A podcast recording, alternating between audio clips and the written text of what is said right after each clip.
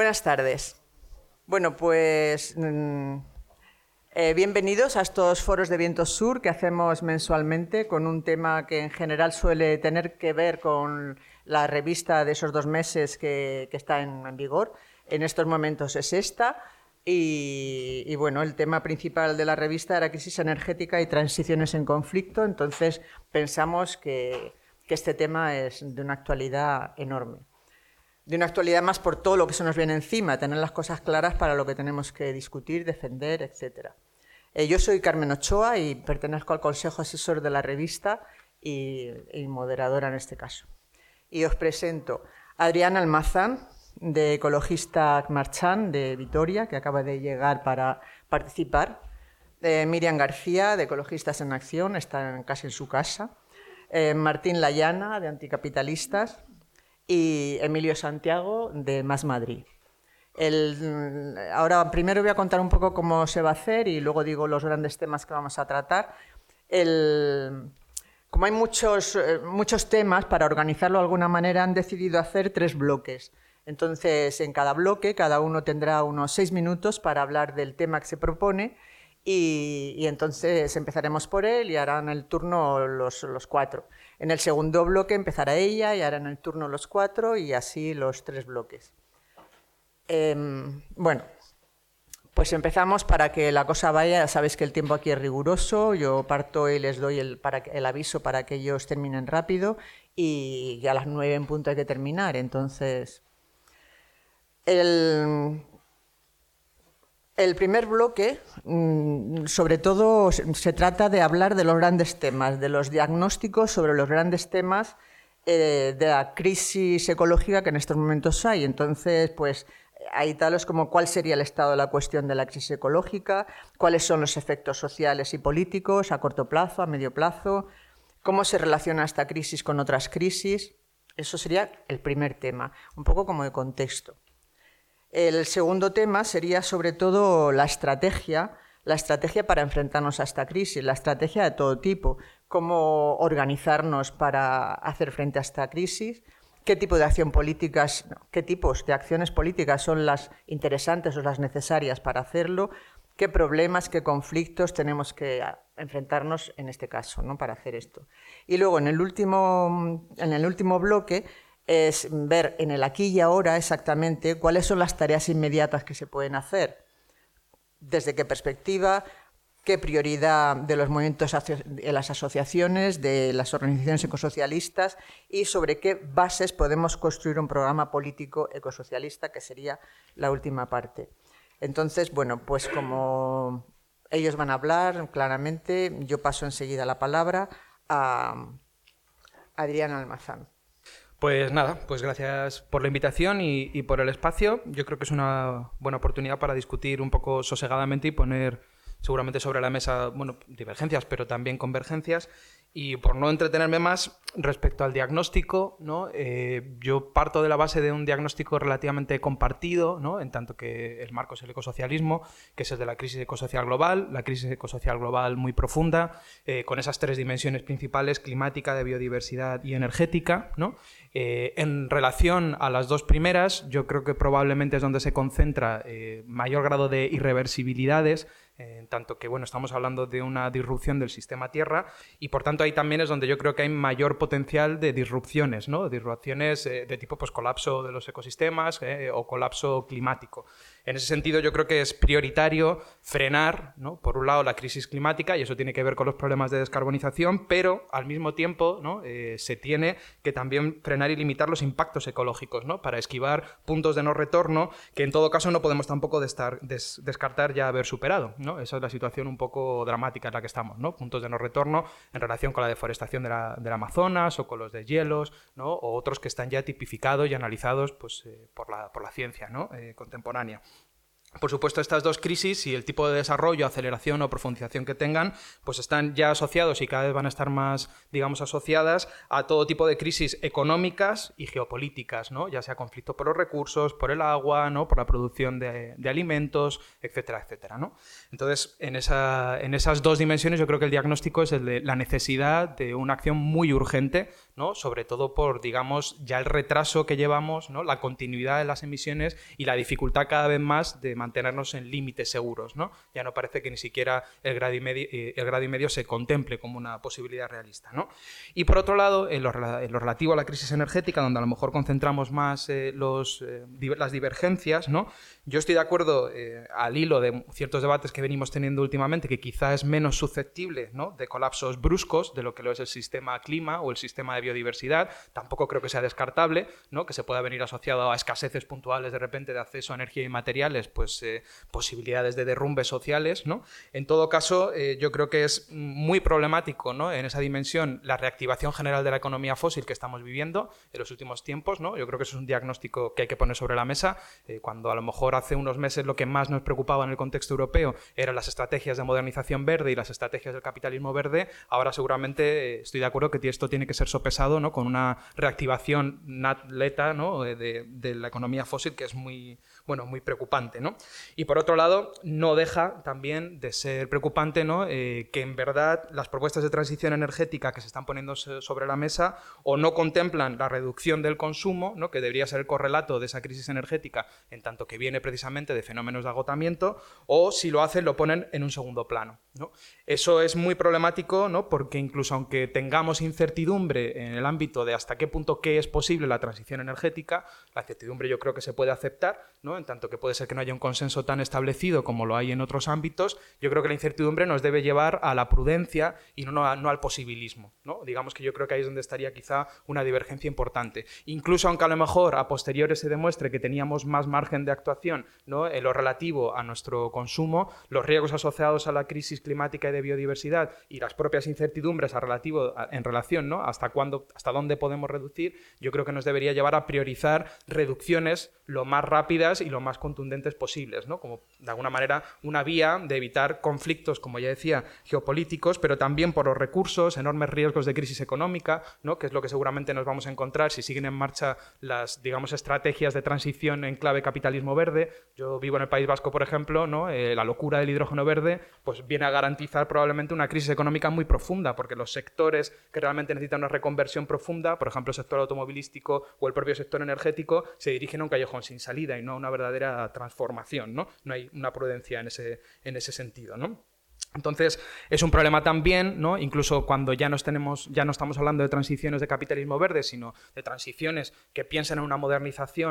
Eh, tecnológica que venga acompañada de otras políticas sociales, ¿no? el hecho de que esta transición industrial, que es la de las energías renovables industriales, supone un crecimiento metabólico. Y yo creo que ese crecimiento metabólico pues no nos lo podemos permitir si estamos haciendo un diagnóstico. ¿no? Luego hablaremos de otras cosas, pero no nos lo deberíamos permitir por al menos ¿no? Eh, dos razones.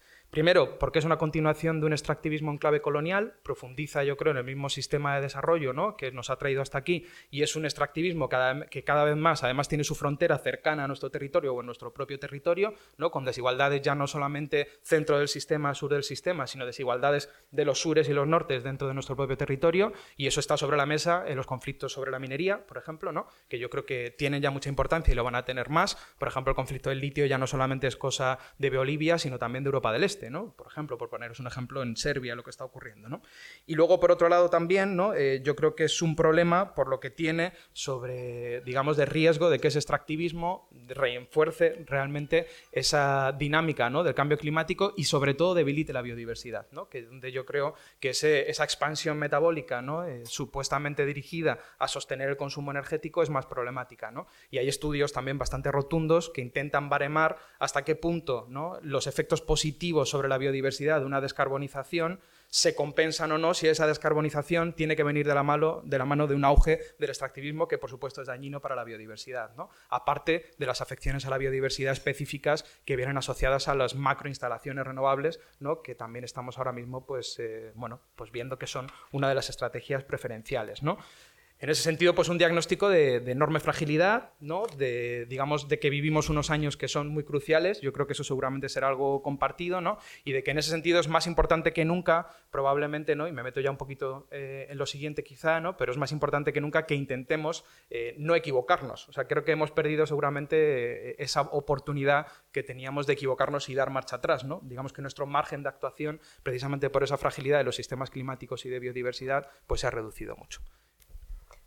Bueno, buenas tardes y muchas gracias ante todo por, la invitación.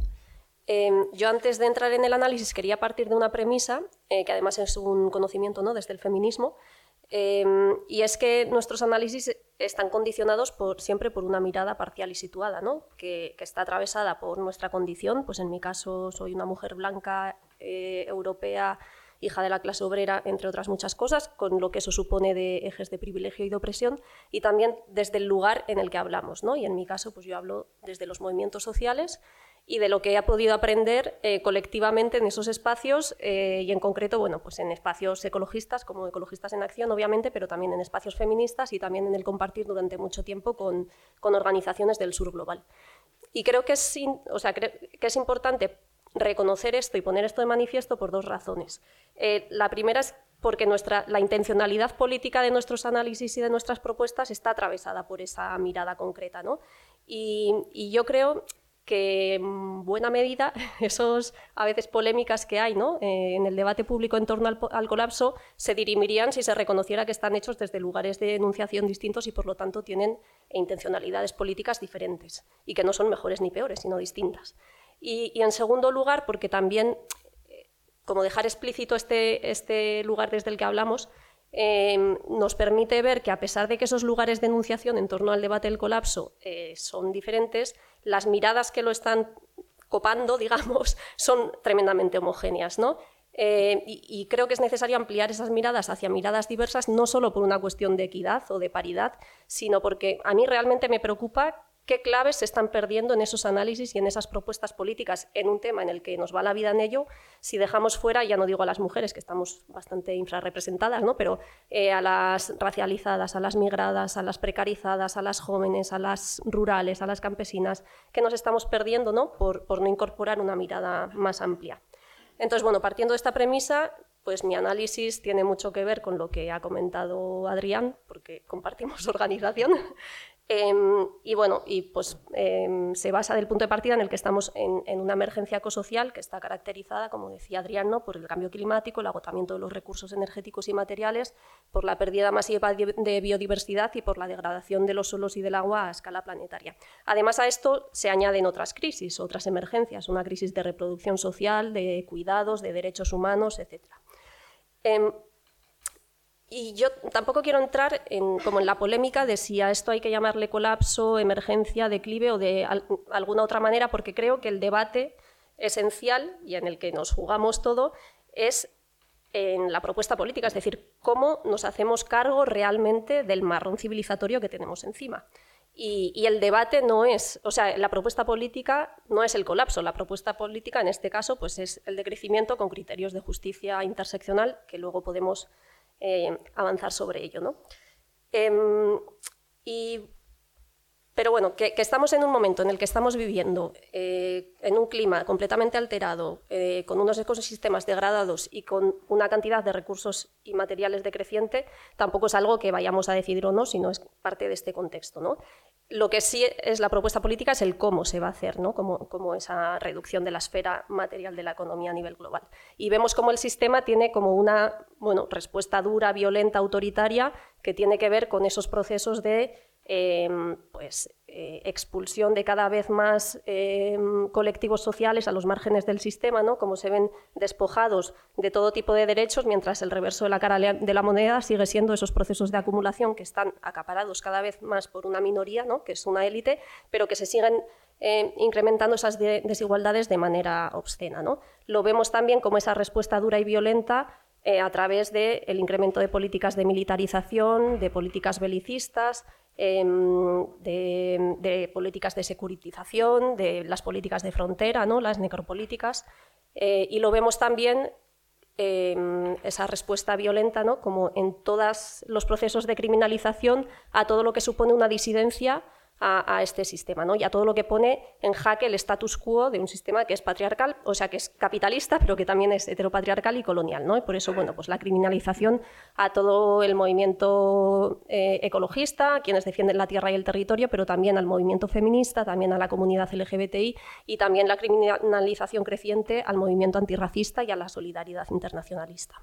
Pero esa es un poco la respuesta dura y violenta, pero el sistema también tiene una respuesta más podemos decir, menos coercitiva y más persuasiva, ¿no? más blanda, que se resume en eh, no hace falta que os movilicéis porque este marrón lo vamos a, solucionar con capitalismo verde y digital, ¿no? que era un poco lo que comentaba Adrián. Y vemos, bueno, pues eso, cómo se implementan eh, megaproyectos de energías renovables y megaproyectos mineros asociados a la extracción de estos materiales que se convierten en estratégicos en este contexto, como decía Adrián, en un modelo que sigue siendo tremendamente colonial porque sigue em, pues imponiéndose sobre todo en territorios del sur global y aquí se que quería hacer mención a que em, los megaproyectos de energías renovables tienen exactamente los mismos patrones de vulneración de derechos humanos eh, y los mismos patrones también de reconfiguración de relaciones patriarcales en los territorios que los megaproyectos extractivos, y esto lo hemos estudiado en, algunos informes. Y bueno, y vemos, como decía también Adrián, cómo esa frontera extractiva pues eh, llega hasta nuestros territorios, ¿no? Pero en ningún momento, y aquí también coincido con Adrián, se está poniendo sobre la mesa el debate crucial, que es, en primer lugar, qué tipo de modelo económico o de modelo civilizatorio se puede sostener con una matriz energética 100% renovable, porque sabemos que es distinta a la que se puede sostener con una matriz energética basada en, energías fósiles, es decir, qué sectores tienen que decrecer, es el primer debate fundamental que nos está llevando a cabo. Eh, ¿Cómo se va a gestionar esa transición energética? Es decir, ¿van a ser las grandes corporaciones las que lideren esta supuesta transición? Pues eh, dejarme poner en duda que eso sea algo, algo deseable. Y, bueno, y en última instancia, energía para qué, ¿no? energía para responder a las necesidades de la vida o para responder a las necesidades de acumulación de capital. Claro, estos debates no están sobre la mesa desde las políticas europeas que, vienen, ¿no? Desde estas políticas verdes de capitalismo verde, porque en ningún momento hay una voluntad de llevar a cabo una transición ecológica. Más bien hay un interés pues, de abrir nichos de mercado a las grandes corporaciones y a la vista está, como decía Adrián, ¿no? Pues que se ha vuelto a bueno, pues a reabrir minas de carbón, que, o, lo vemos en cómo el gas y la nuclear se consideran energías verdes, entre otras muchas cosas, ¿no? Y aquí lo dejo. Eh, en cuanto a la parte de diagnóstico, yo quería apuntar tres elementos que, espero que, complementen las intervenciones anteriores, eh, que, bueno, que son, son los siguientes. En primer lugar, concebir eh, someramente y de forma rápida a lo que nos enfrentamos como una sucesión de crisis múltiples y entrelazadas. Eh, al mismo tiempo, un, elemento que creo que es cada vez eh, más actual y que es significativo, que es que la magnitud, la intensidad y la velocidad en la que se está mostrando actualmente la crisis ecológica está permitiendo una conciencia masiva del problema, eh, que esto no es suficiente en absoluto para abordarlo, pero es una condición necesaria para cualquier salida mínimamente emancipatoria de clase y revolucionaria. Y al mismo tiempo, eh, la forma en la que se expresa la crisis ecológica en muchas ocasiones toma una, apariencia no ambiental, no puramente ecológica, como podemos ver en fenómenos como la inflación, la deuda, el giro autoritario y muchos otros. Y por lo tanto, esto nos eh, obliga a ser capaces de eh, navegar esos conflictos sociales, acrecentándolos y dándole un sentido ecosocialista a las salidas de esas apariencias no ambientales de, de la crisis ecológica. El segundo elemento eh, que creo que es relevante es entender la crisis ecológica como parte de la crisis de acumulación de capitalismo global y no como algo exterior o ajeno. en este sentido, la crisis prolongada de capital con una tasa de ganancia estancada desde hace décadas define el campo en el que nos movemos. Y esto tiene dos, eh, implicaciones y dos fenómenos eh, específicos. Por un lado, el capital tiende cada vez más hacia unas prácticas rentistas, de expolio y desposesión, debido a los escasos márgenes de beneficio que está obteniendo en, las esferas productivas. Eh, y ejemplos de esto lo encontramos día a día en, ejes como la reproducción social y, la sostenibilidad de la vida, en ejes como la vivienda, los suministros básicos y la alimentación, en las que en todos ellos estamos viendo cómo cada vez más se, eh, mueve eh, hacia dinámicas de extracción del valor, hacia dinámicas de expolio y los, y los mercados financieros cada vez más delimitan el acceso a, los recursos en este sentido. Y la segunda consecuencia de esta crisis prolongada de capital, que es donde se inscribe la, la crisis ecológica, es un fenómeno que, mm, que, muchas veces está ausente de estas discusiones y creo que es bastante relevante para pensar cuestiones de, de la capacidad que tiene el capitalismo verde de, de desarrollarse o no, y es que para relanzar un ciclo expansivo en el que se produzca un cambio sustancial del modelo productivo, y es la única solución que pueda haber a cuestiones como la crisis climática, esto solo ocurrirá ante la expectativa de beneficio por parte de capital. Y si estamos en una crisis prolongada con una tasa de ganancia estancada desde hace décadas, esto únicamente puede ocurrir eh, ante un formidable incremento de la explotación de trabajo, una explotación, eh, una, expansión de los mercados eh, hacia nuevas esferas de la vida y en, último término solo puede darse con mayor explotación de las fuerzas de reproducción, con mayor expolio de recursos naturales y con un mayor aumento de las desigualdades. Por lo tanto, esas son las condiciones que necesita eh, el capital para desarrollar esa nueva fase expansiva que sería la que haría posible un cambio de, modelo productivo. Eh, y el tercer elemento eh, aquí es que nos enfrentamos a toda esta situación con toda su gravedad, como, como bien se ha comentado, partiendo de un escenario de debilidad social, política y organizativa a unos niveles históricos la precarización de los tiempos de vida eh, y descontento social, en este sentido, vemos como actualmente, cuando, cuando se muestra y estalla, lo hace sin apenas unos cauces para lograr avances significativos. Y esto lo vemos como, ocurre en muchos lugares, en, como toma formas de, revueltas sociales con, gran masividad, pero que luego apenas eh, encuentran esos cauces organizativos, institucionales o, políticos organizativos en los que sedimentar victorias. Y por lo tanto, en este sentido, eh, lo, que cerraría como, como este análisis de diagnóstico es que tenemos, hablando un poco en términos clásicos, tenemos la certeza de que el mazo de las condiciones objetivas para la revolución no va a parar de golpear cada vez más fuerte y con cada vez más frecuencia, eh, y sin embargo, la, duda reside en si vamos a ser capaces de construir las experiencias eh, organizativas que supongan una amenaza real al poder político de capital. Escuché a Martín hace como dos meses decir algo así como que la primera fase del videojuego de la crisis ecológica la habíamos pasado, ¿no? Yo creo que es verdad. Es decir, que no hay que dedicar aquí casi nada de tiempo a explicar los datos fundamentales de la catástrofe en curso. Por tanto, me ahorro eso y voy a lanzar dos o tres pinceladas sobre cuestiones que quizás pues, puedan generar un poco, más de, un poco más de polémica.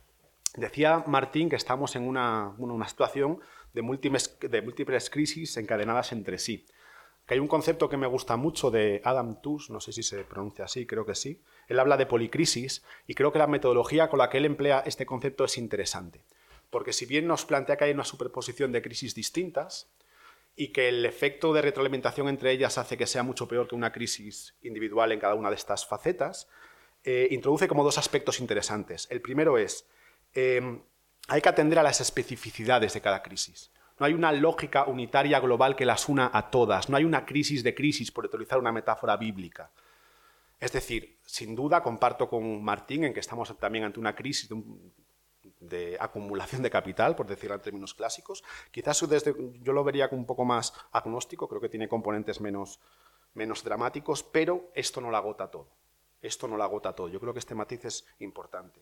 Y el segundo es que eh, nos hace enfocar estas, estas múltiples crisis desde una actitud con mucha cautela predictiva y con, bueno, con una posición antideterminista, porque la complejidad de estas mismas crisis hace que eh, la apertura de, posibilidades sea muy amplia. Y aquí quería lanzar como la segunda idea, Creo que la situación en la que estamos puede evolucionar hacia escenarios muy distintos, algunos sin duda catastróficos, eso que a mi juicio de modo quizás no muy riguroso una parte del ecologismo llama colapso, sin duda eso es una posibilidad, pero también es posible derivas reaccionarias que logren estabilizar pues, esta especie de mutación o de trastorno material que estamos provocando y, por qué no, también derivas emancipatorias o, o transformadoras y dependerá pues, de cómo sepamos articular políticamente esta situación.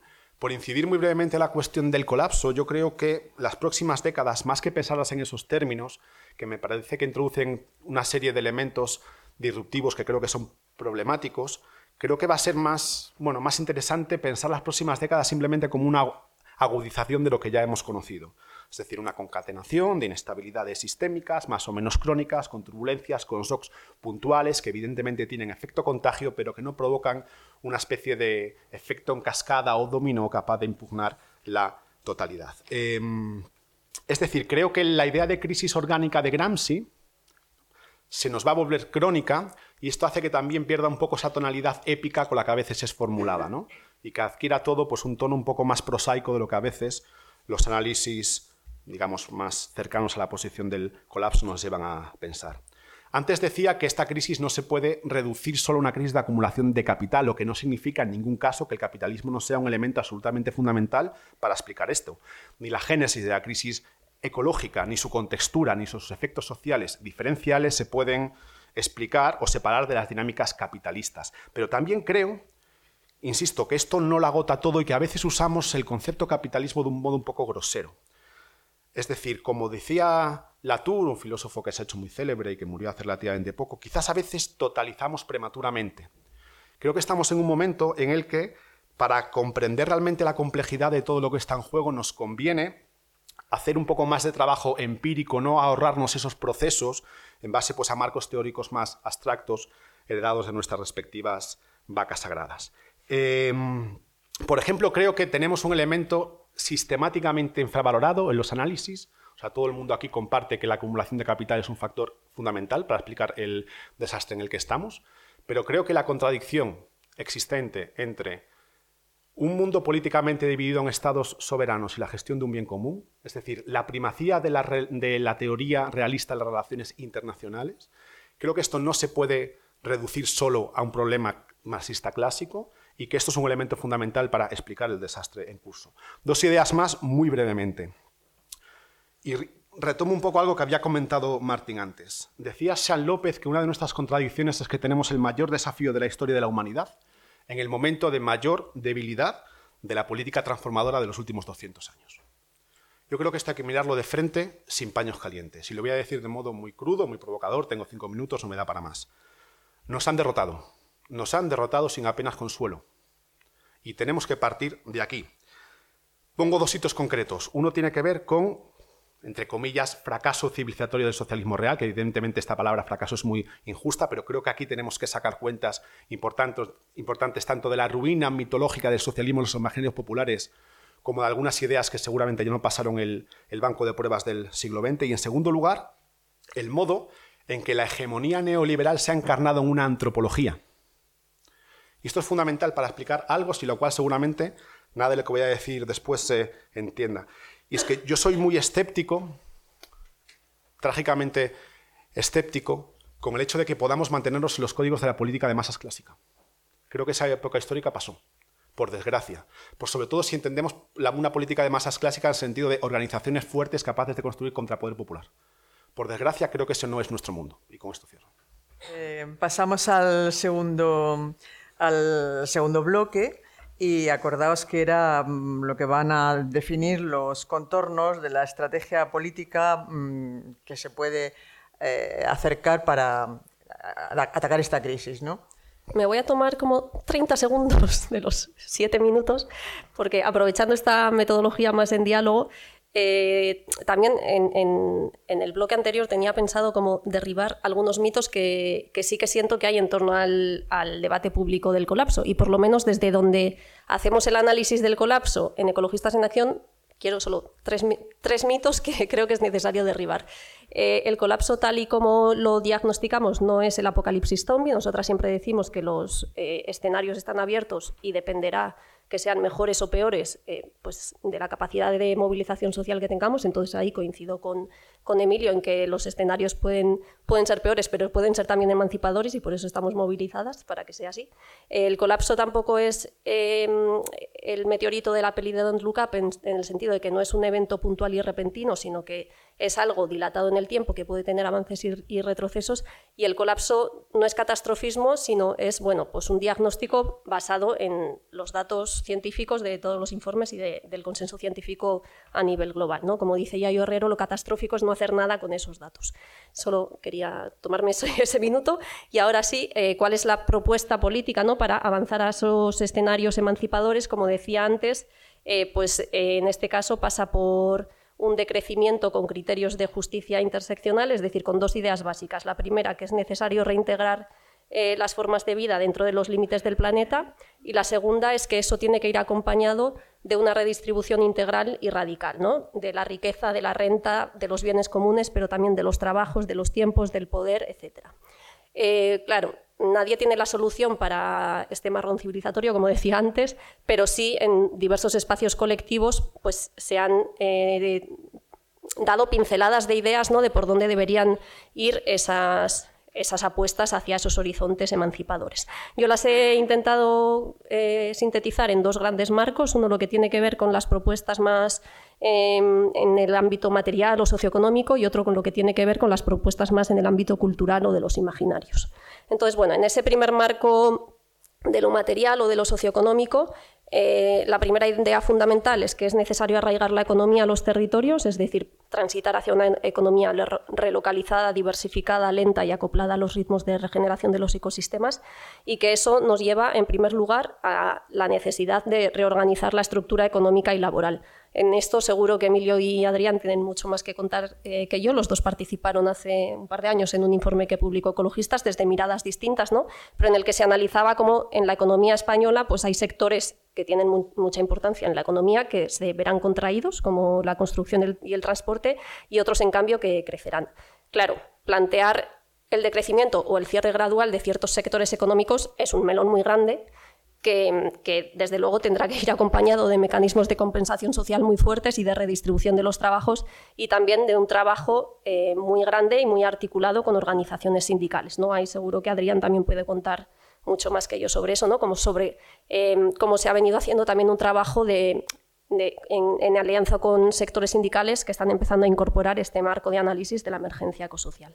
Pero eso también eh, nos lleva a reflexionar sobre qué lugar ocupa el trabajo en nuestra sociedad. Y aquí, bueno, pues la economía feminista también tiene mucho que aportar en eso, ¿no? Si trabajos para la reproducción de la vida o trabajos para la reproducción del capital.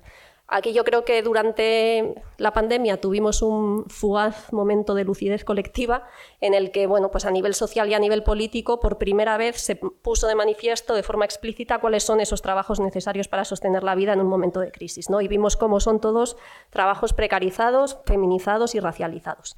Entonces, bueno, pues otra idea clave tiene que ver con dignificar, eh, revalorizar y distribuir también esos trabajos necesarios para la vida una cuarta idea tiene que ver con eh, desmercantilizar servicios esenciales como la vivienda, el agua, la energía, la sanidad, la educación y los cuidados.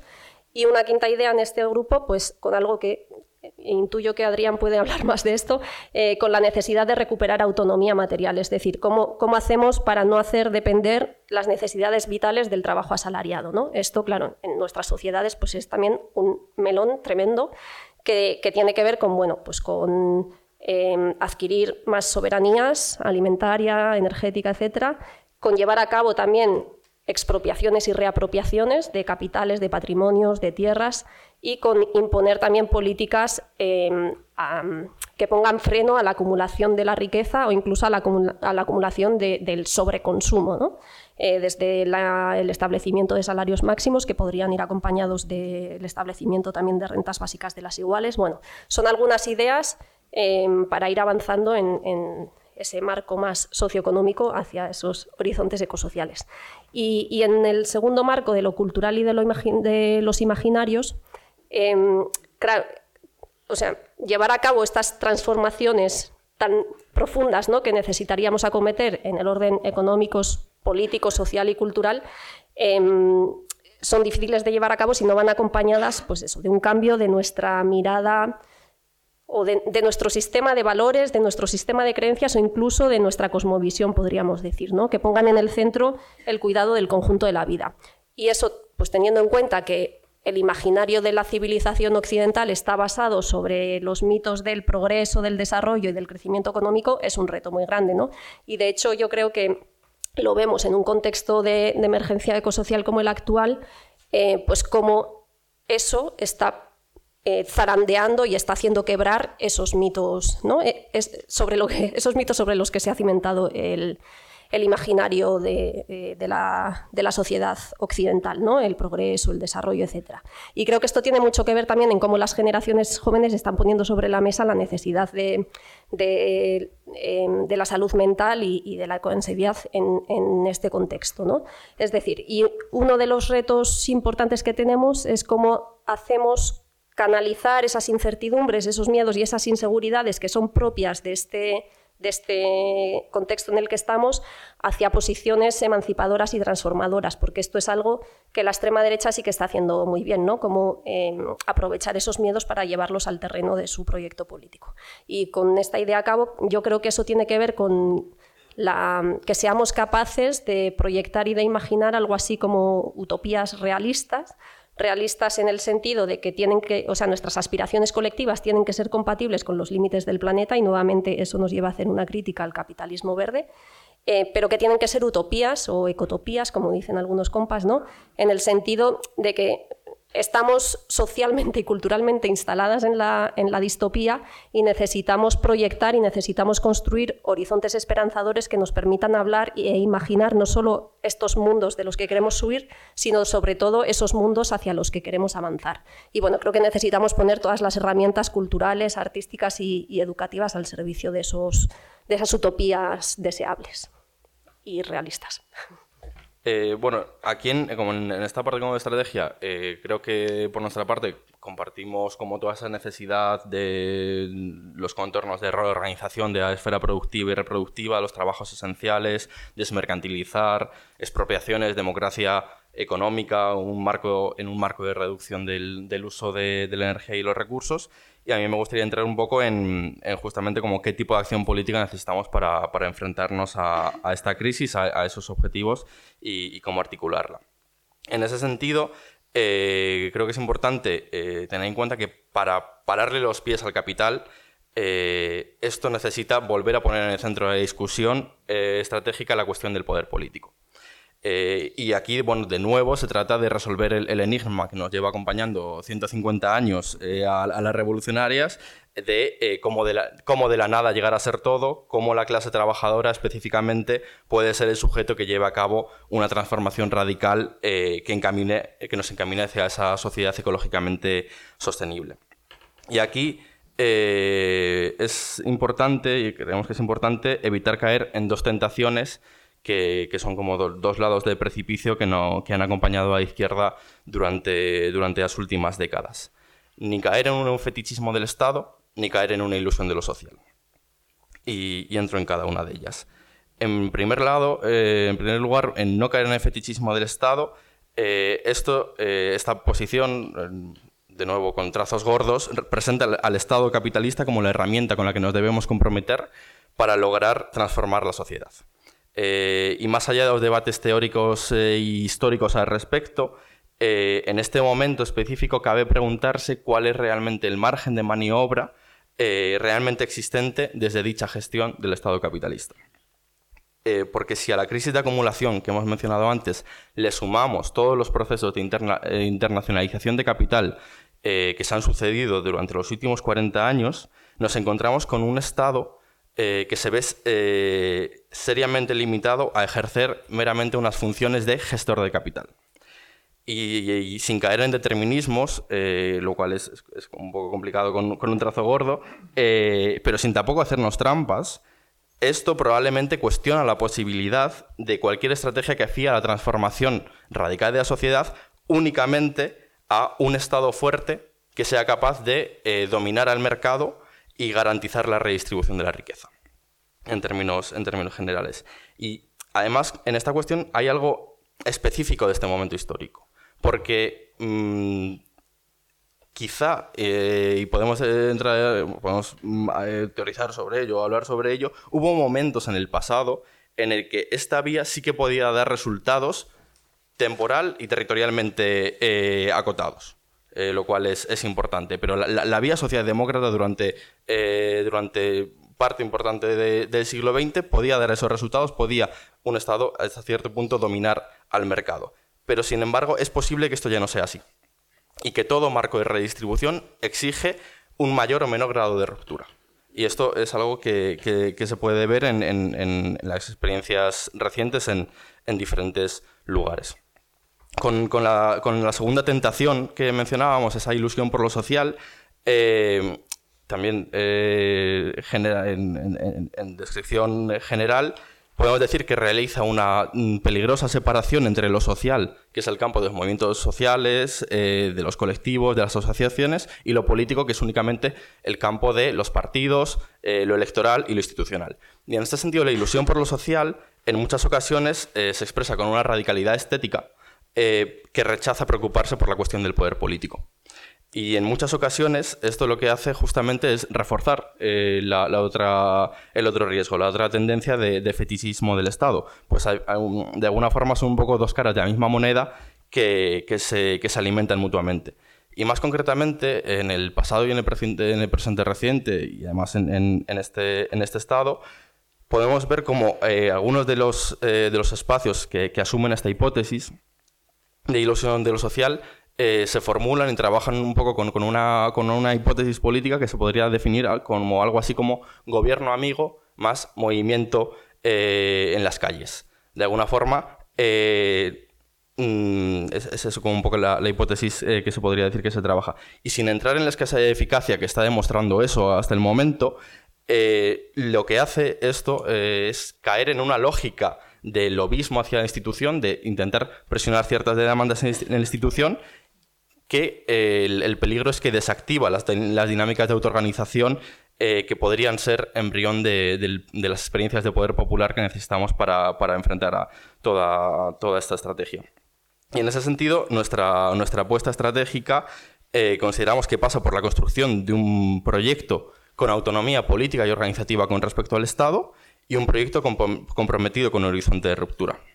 En esta dirección eh, consideramos que resulta fundamental la construcción de un programa de ruptura que sea capaz de cuestionar las bases que sostienen el sistema actual y que permita asegurar la gestión universal y, colectiva de, una vida digna para el conjunto de la población con los recursos naturales de los que disponemos, eh, compartiendo todas esas necesidades de, reorganización de la esfera productiva y reproductiva. Eh, y esto, esta, esta hipótesis, esta apuesta, no asume una, división artificial entre los clásicos marcos de, reforma y revolución, eh, ni una negación a relacionarse con el Estado, si es, que, si es que aquello fuera uh, posible, sino que lo que hace es situar la centralidad del trabajo político en garantizar experiencias de eh, autoorganización de la clase trabajadora. Justamente, eh, dado que el Estado capitalista actual es incapaz de ir en contra de la acumulación de capital, nuestra relación con él en ningún caso puede implicar una debilitación de la, de la, de la organización popular. Eh, en ese sentido, es justamente nuestra relación con el Estado debe, apuntar a todo lo contrario, hacia un, reforzamiento de, la organización popular. Pues es justamente con estas experiencias de autorganización de la clase trabajadora donde reside la capacidad de superar el, poder capitalista y sentar las bases de, esa sociedad que, deseamos eh, construir en, en un sentido ecosocialista.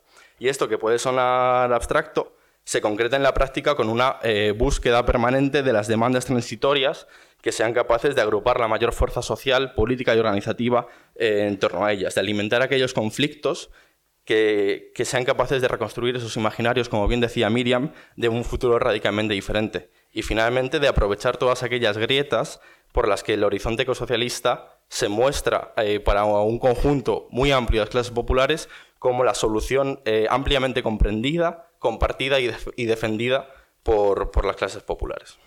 Lo digo con toda la sinceridad, eh, quiero empezar como firmando una cláusula de humildad, es decir, estamos ante problemas de una magnitud histórica que no tenemos referentes para pensarlos. Eh, y por tanto creo que cualquier estrategia tiene que asumir un notable grado de experimentación y por tanto también un notable grado pues, de tanteo, de tolerancia al error aunque no tengamos tiempo. Decías ayer no teníamos tiempo, pero tampoco tenemos ni idea de qué hacer, así que tendremos que equivocarnos, tanto el propio como el, el ajeno. Y yo creo que esto siempre ha sido así, pero especialmente en estas, circunstancias. Cualquier proceso de transformación social, si uno lo mira desde un gran angular, verá que es estratégicamente ecléctico, tremendamente plural, con distintos actores, seguramente eh, simbiotizándose más de lo que, de lo que, piensan. Dicho esto, podríamos decir, no, pues está, no hay ningún debate estratégico. No, pues esto como telón de fondo, lo que voy a decir ahora pues son matices a esto y voy a hacer algunas apuestas concretas. Como tenemos poco tiempo, quiero incidir en algo que antes dije de modo como muy categórico y profundizo un poquito más. ¿no? Esta cuestión de que no estamos en el siglo XX y de que seguramente la era de la política de masas, por desgracia, ha terminado. Creo que estamos en una coyuntura en la que esta victoria antropológica, insisto la palabra, del neoliberalismo es como un sabotaje permanente y extremadamente eficaz a lo que Martín estaba planteando, es decir, a las capacidades de las organizaciones para generar lógicas autónomas y autogestionadas a la escala del cambio que necesitamos. La fragmentación, la falta de espacios de encuentro, la precarización sistémica de la vida cotidiana. Creo que todo esto contribuye a que los proyectos de contrapoder, por decir una palabra que a todos nos resuena como muy bien, estén condenados a ser una cosa una imagen del, surrealismo que me fascina como peces solubles, como entidades condenadas a diluirse en el medio en el que se, en el que se mueven. Y cuando no es así, es porque dependen de una heroicidad militante brutal. Y esto no creo que sea un problema de confusión ideológica. Creo que esto no es un problema de, mm, de un mal planteamiento político. Creo que esto es una eh, constatación de la materia social de la que estamos hechos. Entonces, cualquier... Y es verdad que el trabajo institucional tiene muchísimos límites, ¿no? Pero creo que estamos en una situación diabólica y que cualquier apuesta hay que contrastarla con la alternativa. Y yo animo, yo creo que aquí nadie puede, puede presumir a lanzar una mirada honesta a nuestras organizaciones y a la salud orgánica de nuestras organizaciones. Y ver si ahí realmente cuánto hay de clima de época y cuánto hay de que estamos haciendo las, las cosas mal. Segunda cuestión. Eh, evidentemente, pues una de las de las diferencias fundamentales que nos podrían eh, hacer debatir en esta mesa es la hipótesis de cómo se construye sujeto político. A mi juicio, eh, y al juicio, digamos, de la gente con la que suelo trabajar, eh, nosotros partimos de reivindicar una cierta autonomía de lo político que, tanto en el ámbito del socialismo como del ecologismo, creemos que a veces no ha sido suficientemente bien entendida. Incluso en sus, en sus formulaciones más matizadas o más complejas, creo que son como dos tradiciones que han tendido a pensar que los efectos políticos se producen fuera de la política y que la política como que las traduce, bien sea la base económica de la sociedad, la energía, etc.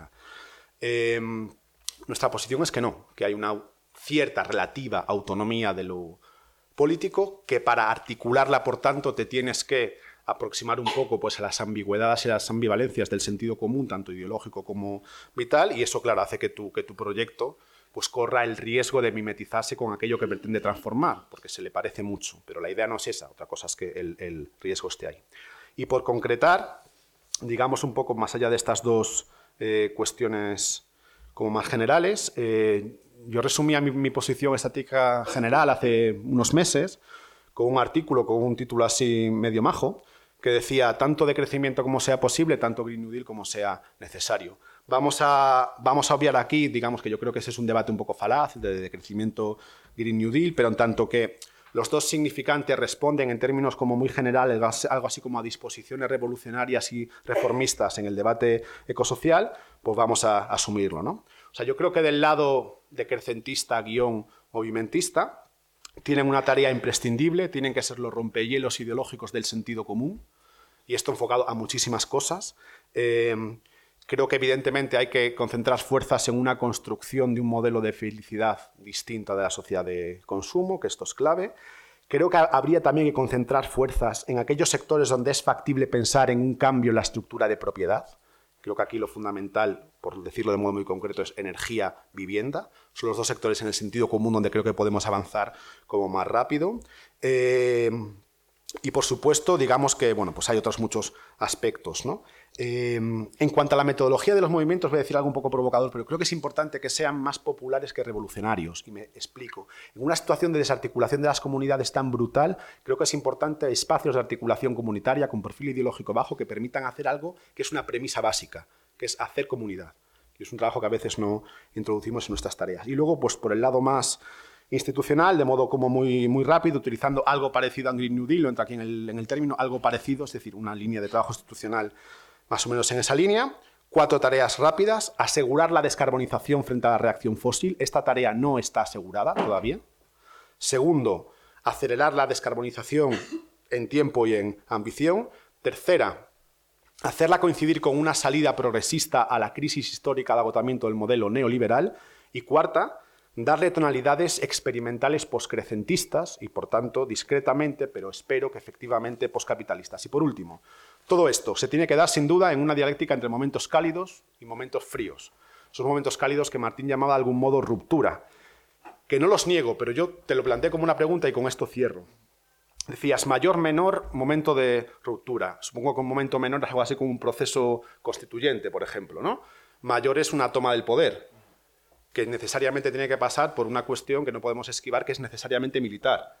Que creo que aquí efectivamente esta idea de que ya no estamos en el siglo XX pesa especialmente. ¿no? Lo dejo punto de partida eh, era, a ver, siempre que se hace una división es un poco complicado, ¿no? Y quizá, como a mí me ha tocado de estar aquí de ecosocialista libertario, ¿no? Pues entre la estrategia y las tareas inmediatas, ¿no? La coherencia medios fines me dificulta un poco, de alguna manera, señalar ambos, ¿no? O sea, que va a haber cierta concomitancia, digamos, entre una cosa y otra, ¿no? De todas maneras, comparto muchas de las cosas que se han dicho, tanto digamos el horizonte inicialmente como ese doble diagnóstico ¿no? de la ilusión de lo social y el fetichismo de la política, como también ese diagnóstico compartido de un punto de partida desalentador, ¿no? decía yo en, un, libro que ahora va a salir dentro de poco, ¿no? en un epílogo. El punto de partida desalentador está ahí, ¿no? eso es evidente. Y yo creo que en ese sentido estamos abocados a utopismos, ¿no? Eh, lo que pasa es que cada uno tenemos nuestro utopismo selectivo. ¿no? O sea, yo creo que Martín hablaba de fetichismo del Estado, también se puede hablar de utopismo del Estado, ¿no? Porque a mí me, llama un poco la atención ¿no? Eh, que temamos al determinismo energético, pero que haya un cierto determinismo de lo social, ¿no? Porque si la victoria del neoliberalismo es total, eso nunca es cierto, ¿no? Porque hay territorios diversos, estallidos continuamente, ¿no?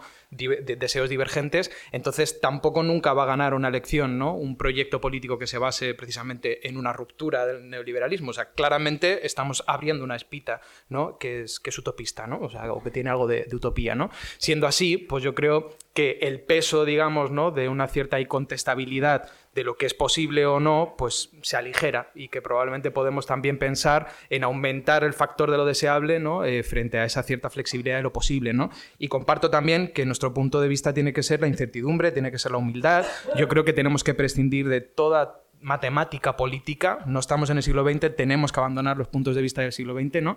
Pero eso significa también no aspirar eh, a la hegemonía o pensar que hay matemáticas de la política para construir sujetos, ¿no? Y yo eso creo que cierto ciertas posturas neogranchianas sí lo siguen un poco repitiendo, ¿no?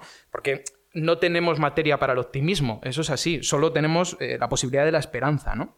Entonces, para ese decrecimiento, el cómo, yo creo que tenemos que recuperar del ecologismo ¿no? Eh, social, históricamente y clásico, una categoría central que sería la de los modos de vida. O sea, yo creo que ese siempre ha sido el desafío. Cómo transformamos los modos de vida, ¿no? En su dimensión material, en su dimensión de deseo, en su dimensión organizativa, etcétera, etcétera, ¿no? Y en esa transformación de los modos de vida, yo creo que recuperaba esa idea de coherencia medios fines, no tanto como una especie de, cuestión ¿no? Eh, programática o una a priori, sino incluso pensando desde la psicología social, eh, dónde está, digamos, la preponderancia en las transformaciones de los valores, ¿no? Son transformaciones ideológicas las que luego derivan en transformaciones de la práctica o son transformaciones prácticas las que pueden derivar en transformaciones de los valores. Yo creo que es más bien la segunda, ¿no? Yo creo que es más bien la segunda. Tenemos que poder, ¿no? ofrecer vidas decrecentistas si queremos que se extiendan valores decrecentistas. Estoy siendo esquemático porque la otra dimensión puede tener un papel, pero yo creo que va a ser menor, ¿no? De ahí que yo creo que el actor clave, ¿no? Eh, tenga que ser precisamente pues, la sociedad civil organizada, en el marco de movimientos sociales o no. O sea, seguramente pues, podríamos explorar otras cosas. ¿no? Ahora estamos viendo desobediencia civil, ¿no? que a lo mejor no es exactamente un movimiento social en el sentido clásico. ¿no? Y yo creo que también podemos identificar eso en el cooperativismo, también podemos identificar eso en cierta acción sindical. ¿no? Hablaba antes Miriam, pues ahora yo estamos teniendo un poco la suerte de trabajar con sindicatos que creen que lo que tienen que hacer no, no es tanto reaccionar y defender, sino preafigurar de manera creativa ¿no? una respuesta a una ruptura que se está dando. O sea, yo creo que lo que estamos hablando no es tanto de que tengamos una opción de ser o no rupturistas, sino que estamos viendo tiempos rupturistas. ¿no? La cuestión es qué tipo de ruptura. ¿no? Esas rupturas hay que intentar, yo creo, que dirigirlas en la medida de lo posible. ¿no?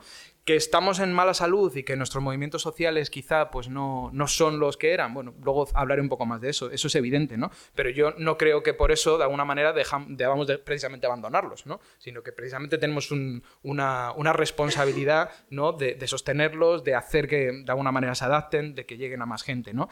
Eh, en ese sentido yo creo que la idea de, de, lo común, ¿no? De los comunalismos, esa idea de construir nuevos comunes y defender los existentes, ¿no? Y yo creo que eso puede tener bastante peso eh, en espacios que no son precisamente los típicos de la política, como por ejemplo los espacios pues, puramente urbanos o de clase media, ¿no? que son los que se han convertido ahora quizá los más centrales, es muy importante, ¿no? porque es donde se puede anudar precisamente pues, el conectar con deseos decrecentistas que ya están presentes en la sociedad. ¿no? Y yo creo que, por ejemplo, el cambio que en unas pocas décadas se ha dado eh, al respecto de nuestra mirada hacia el mundo rural habla mucho de nuevos deseos decrecentistas en nuestra, en nuestra sociedad, porque puede conectar más con la posibilidad ¿no? de construir nuevos espacios de subsistencia, ¿no? Eh, y sobre todo pues, nos puede permitir avanzar precisamente en un escenario que necesariamente va a ser de conflicto, ¿no? probablemente también de debilidad, muy probablemente también de represión, y en donde seguramente la capacidad de lucha la capacidad de poder, de hecho, ser un contrapoder, va a estar cada vez más eh, articulada ¿no? o unida a la capacidad de sostener nuestras vidas al margen de las dinámicas eh, fundamentalmente del mercado, pero también de dependencias completas del Estado. ¿no? Eso no se deriva, ¿no? en todo caso, de una suerte de ilusión de lo social, tal y como lo planteaba Martín, o al menos no, no para mí. ¿no? Yo creo que significa, eh, y en eso creo que más o menos estaríamos de acuerdo, no sé si con la misma terminología, ¿no? en cambiar la lógica de relacionarse con el Estado. ¿no? Yo tampoco creo que los cambios van a venir, vayan a venir sobre todo determinados por la presencia amiga por las dificultades de esa presencia amiga, por las dificultades estructurales después, de incluso de que los amigos hagan cuando están ahí, y ya no hablemos de la dimensión supranacional. ¿no? Yo creo que lo que va a ser, digamos, clave en que se haga o no se haga es la capacidad de forzar, ¿no? de forzar a hacer, la capacidad de recuperar ¿no? Eh, pues espacios que ahora mismo están precisamente en manos del Estado y del mercado, la capacidad de reapropiarse de recursos, ¿no? E incluso la capacidad de fijar o forzar en la ley ¿no? pues algunas conquistas de, esos, de esos movimientos o de esas luchas sociales, ¿no? Y en eso no creo que sea determinante la presencia de los amigos, ¿no? Creo que el factor, y por eso digo que creo que es el agente clave, ¿no? El factor principal de que eso se pueda hacer es precisamente la existencia de organización social o de contrapoder, ¿no? Renunciar al contrapoder es una opción estratégica, ¿no? O sea, decir, bueno, pues hemos, digamos, estamos más allá de lo que se puede hacer. Yo creo que si tomamos, digamos, esa opción estratégica de directamente renunciar a él, probablemente eh, va a ser muy difícil, ¿no? Que lo que consigamos hacer sea suficiente y además deseable, ¿no? O sea, no solamente suficiente, sino mínimamente deseable y que podamos de alguna manera seguir entroncándonos en algo así, ¿no? Como el proyecto de construir una, sociedad, Pues eh, emancipada o, una sociedad distinta, si queréis, deflacionando un poco el término, ¿no? Eh, bueno, luego continúo quizá con lo de las tareas inmediatas conectando, porque no sé el tiempo, no, no lo mira. Pasamos ahora ya al último bloque. Eh, acordaos que era aterrizar en el aquí y ahora, que es lo que vamos a, lo que se puede hacer, desde qué perspectiva. Bueno, pues efectivamente se han ido apuntando ya algunas, algunas cuestiones y bueno, se pueden profundizar como algunos de los elementos que han salido. Eh, en esta cuestión como de cuáles son las tareas que debe asumir como la organización ecosocialista actualmente, creemos que aquí como no caben eh, atajos intelectuales eh, ni políticos. Eh, como decíamos, es una desgracia haber llegado a esta situación de uno de los mayores desafíos históricos a los que quizá nos hemos enfrentado con un terrible nivel de debilidad social, política y organizativa, pero esto no puede significar en ningún caso hacer de la, de la necesidad virtud y aceptar que esto es una, una condición irremediable. Y entonces, en ese sentido, profundizando un poco en lo anterior, justamente por la urgencia que nos impone la crisis ecológica, eh, debemos asumir decididamente eh, la tarea de la recomposición del sujeto de clase, que es la que hará posible eh, todas estas transformaciones.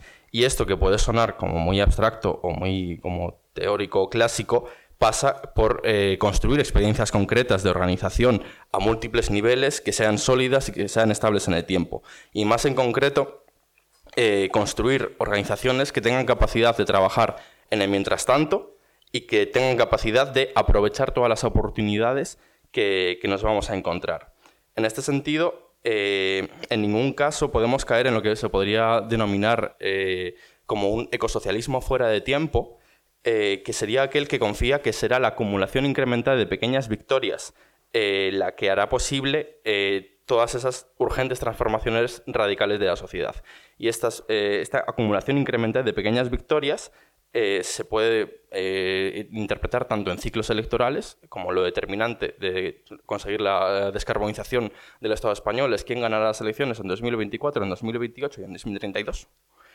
como a los esfuerzos voluntaristas que se pueden hacer desde, desde movimientos sociales. Y en este sentido, si nos creemos la gravedad de diagnóstico, y, más nos vale hacerlo, no podemos concebir la próxima década como un camino despejado por el que todo ocurrirá sin sobresaltos. Eh, nos enfrentamos, si creemos que nos enfrentamos más bien a unos tiempos rotos, unos tiempos llenos de nudos, llenos de bifurcaciones, llenos de, giros bruscos. Y esto es algo que, eh, por ejemplo, el estallido social chileno es un ejemplo de, ello y entre muchos otros y es un, es un poco unos términos interesantes en los que, en los que, concebir, en los que concebir el reto que nos enfrentamos con, con ejemplos de, de, la historia reciente. La forma concreta en la que pueden eh, aparecer estos acontecimientos de, de, esas bifurcaciones y giros bruscos de la historia es impredecible. Eh, no los podemos provocar eh, y justamente porque es impredecible es más importante que nunca tener organizaciones preparadas para adentrarse en, estos acontecimientos y aprovecharlos sin desgarrarse por el camino.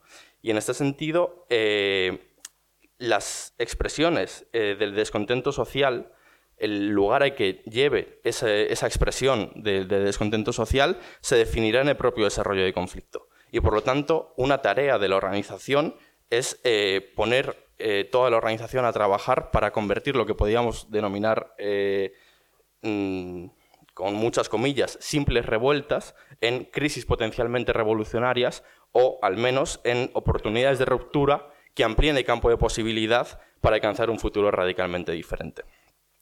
Esto, sin embargo, no significa en ningún caso simplemente sentarnos a esperar de brazos cruzados a que, a que llegue el gran acontecimiento, como, como se puede acusar de, de alguna forma bien acusado a algunas mm, corrientes teóricas de, de socialismo en, en, algunos momentos. Bien al contrario, eh, nuestra apuesta pasa por identificar aquellas brechas que actualmente pueden resultar más fértiles para impulsar los conflictos que asuman ese, ese programa ecosocialista de ruptura. Y aquí eh, nos, nos, referimos, y es posible que podamos encontrar convergencias eh, con aquellos, eh, aquellos espacios en los que el conflicto capital-vida se se muestra con mayor crudeza. Aquellos lugares en los que las falsas soluciones al mismo tiempo de la gestión verde y bondadosa del neoliberalismo se perciben de forma más cristalina. Y concretamente, en nuestra concepción, pensamos que hay tres espacios eh, prioritarios en este sentido, de lugares en los que eh, impulsar estos conflictos, en los que se, siente con mayor crudeza y, se ven las falsas soluciones de forma más cristalina.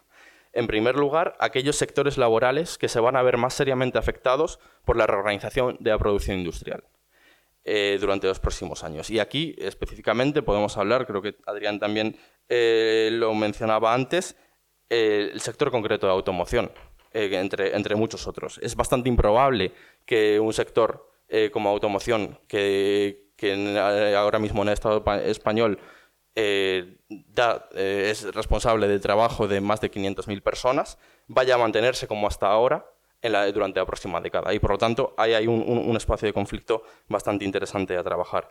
Al mismo tiempo, en segundo lugar, aquellos conflictos relacionados con las condiciones que hacen posible la reproducción social de la vida. Y aquí eh, incluimos tanto cuestiones de suministros básicos, de alimentación, de vivienda, de servicios públicos, pero también los cuerpos que, de las fuerzas de reproducción que con su trabajo hacen posible ese sostenimiento de la vida. Por lo tanto, hablamos de, los conflictos que se dan en un marco de inflación, de endeudamiento, pero también de todas aquellas zonas de explotación como puede ser el trabajo doméstico. Y por último, en tercer lugar, de estos tres espacios prioritarios de intervención, todas aquellas brechas derivadas de las dinámicas de desposesión territorial y de, mercantilización de los recursos naturales. Eh, son todos aquellos lugares en los que eh, se están llevando a cabo las nuevas olas extractivas a múltiples niveles, la proliferación de zonas de sacrificio a nivel global o la mercantilización al acceso de recursos naturales eh, y, de, recursos comunes para el conjunto de, la población. Entonces, es justamente con estos, eh, es conjugando eh, una, organización que sea capaz de ampliar estas brechas de conflicto y estando preparadas para impredecible, donde consideramos que deben centrarse las, las tareas de una organización ecosocialista en este momento. Tenía como varias cosas apuntadas, creo que hay una que puede ser bastante polémica, la digo así como al principio y ya me la quito encima. Em, decía Martín que, bueno, ¿no? esa reflexión de quién gana las elecciones en el 2024.